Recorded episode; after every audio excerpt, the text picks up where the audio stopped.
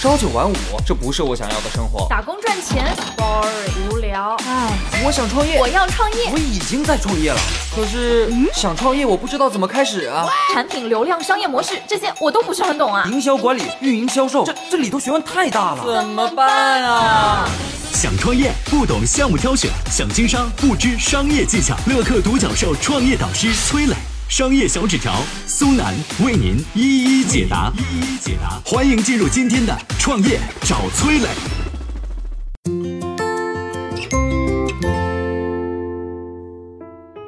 你玩过盲盒吗？为什么盲盒营销会迎来爆发？盲盒背后的营销思维又有哪些应用呢？有请崔磊，有请崔磊。如果花了钱哎，你不知道买了什么东西啊，这种花钱的方法你愿意吗？哎，有人就愿意啊，而且还玩上了瘾。网上最近流行买盲盒，就是这个逻辑。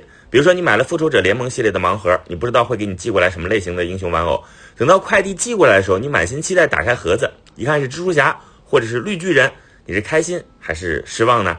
这就跟《阿甘正传》那个电影里边讲到的一句啊，人生啊就像一盒各式各样的巧克力。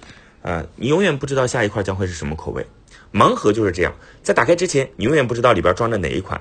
抽盲盒全靠运气，有时候会抽到人见人爱的那款，运气更好的时候会抽到隐藏款。但是收集癖或者是对自己喜欢款执着的人，会一个接一个的买，直到买到自己喜欢的那个，或者集满整套玩偶。那盲盒背后的营销思路有哪些呢？不知道您还记不记得小浣熊方便面？一九九九年，小浣熊公司聘请专业的画师绘制水浒英雄卡。由于《水浒英雄卡》这个当中的人物非常多，收集难度很大，多少男孩为了凑齐一百零八将，花掉了所有的零花钱。据说小浣熊公司赚了几个亿。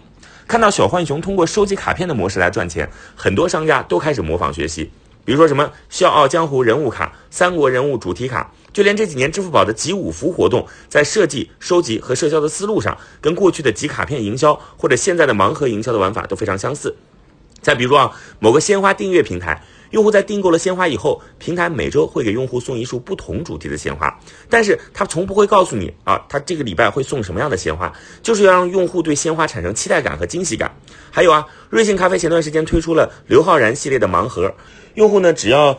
这个购买了指定的杯型啊，就会赠送他一个盲盒公仔，盒子里边随机放置一款刘昊然公仔，有青春校草的，有高能侦探的，有虎牙学长的，有驯鹿少年的。你看，这同样是利用了盲盒的营销思维，让用户产生惊喜，产生期待。总结一下啊。盲盒营销的本质是一种游戏化的营销手段，它先把不确定性缩小到你可以承受的范围，给你一种惊喜感，然后又把人的收集癖好最大化的激发，从而让你产生一种上瘾的感觉。当用户收集完成之后，还能刺激用户拍照转发到微信朋友圈，形成二次传播。创业者可以看看你的品牌能不能利用盲盒的营销思维来增加产品的销量。嗨，大家好，我是崔磊。下拉手机屏幕，在节目简介里有我的个人微信号。朋友圈我会分享创业思考、商业观察，以及和支付宝、抖音等巨头合作的创业好项目，欢迎您来交流。我们的创业平台乐客独角兽已经汇聚了三万多名各行各业的创业者，欢迎您来寻找资源。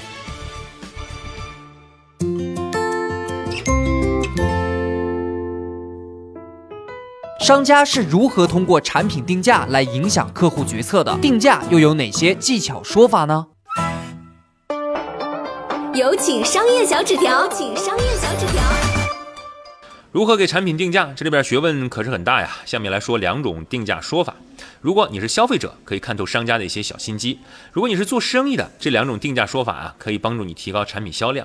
首先是描述顺序的不同，对于产品销量的影响。举个例子，生活当中我们经常遇到过很多商品都是用套餐形式来批量销售，比如苹果二十二块钱三斤。哈，视频网站会员一年两百三十三块，这种情况之下呢，会出现两个数字，一个叫数量，一个是金额。一般大家都认为这两个数字出现的顺序无所谓，比如苹果二十二块钱三斤和三斤二十二块，哎，都是一个意思。但是从销售结果来看，两种说法有很大差别。美国有研究人员做过实验，他找来一群测试者来参加订购当地电视台的某一个付费节目，然后用不同的方式来显示价格。第一组测试的人呢，看到的是金额在前，数量在后，比如两百八十六美元看五百七十二小时节目；第二种呢，看到的是数量在前，金额在后，比如五百七十二小时的节目只收二百八十六元。最后的结论是，如果单价计算比较难，那么数量在前。金额在后，比较好。为什么呢？因为人的大脑是懒惰的，对于复杂的计算啊，它会本能的回避，而且会把注意力集中在最先出现的数字上。如果最先出现的是数量，他会感受到受益；如果最先出现的是金额，就是自己要花的钱等于一种痛苦，他会先感受到损失，这就叫损失厌恶。接下来再讲一个消费心理学上的左位效应，啥意思呢？就是消费者在看到一个整数关口的价格时候，他会特别在意最左边那个数字，因为那个数字大嘛。比如超市里有两件同类商品放一起，一件是九块九，另外一件是十块钱，哪怕其实只差一毛，消费者通常也会选择九块九的更多。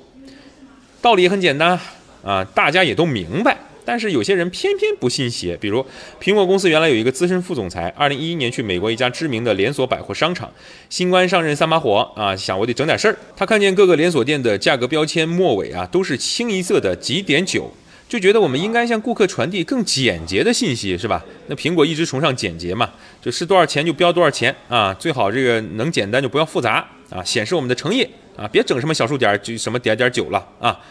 于是他把所有的价格标签都改成了整数，比如把十九点九美元的牛仔裤改成二十美元，九点九美元的帽子改成十美元。结果怎么样？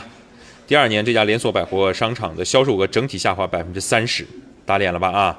再举个例子，据说以前做锤子手机的罗永浩，当年不信邪，他觉得便宜一块钱对手机的销量根本没啥用。现在大家都知道这个套路了啊，他偏要把一千九百九十九的售价改成两千。几个月之后。他的锤子销量出现下滑，老罗悄悄又改成了一九九九，哈哈哈，再次打脸啊！当然，这价格不是绝对因素，但是它很重要。你看，左位效应是真实存在的，商家顺应消费者的心理，才能够提高销量。总结：如果你给产品定价的时候，可以尝试两种方法：第一，批量销售的时候，注意把产品数量放在金额的前面，让客户感受收益；第二。使用左轮效应，消费者在看到一个整数关口价格时，他会特别看重左边的数字，你要给他占便宜的感觉。我曾经呢跟很多创业者沟通过，发现创业者最大的痛点就是缺少资源、缺少链接。于是呢，我们创立了创业者社群乐客独角兽，现在啊已经有三万多人了。有人在这找到了创业机会，找到了客户、渠道商、投资人。下拉手机屏幕，在节目简介里边有我的个人微信号，我在社群等你。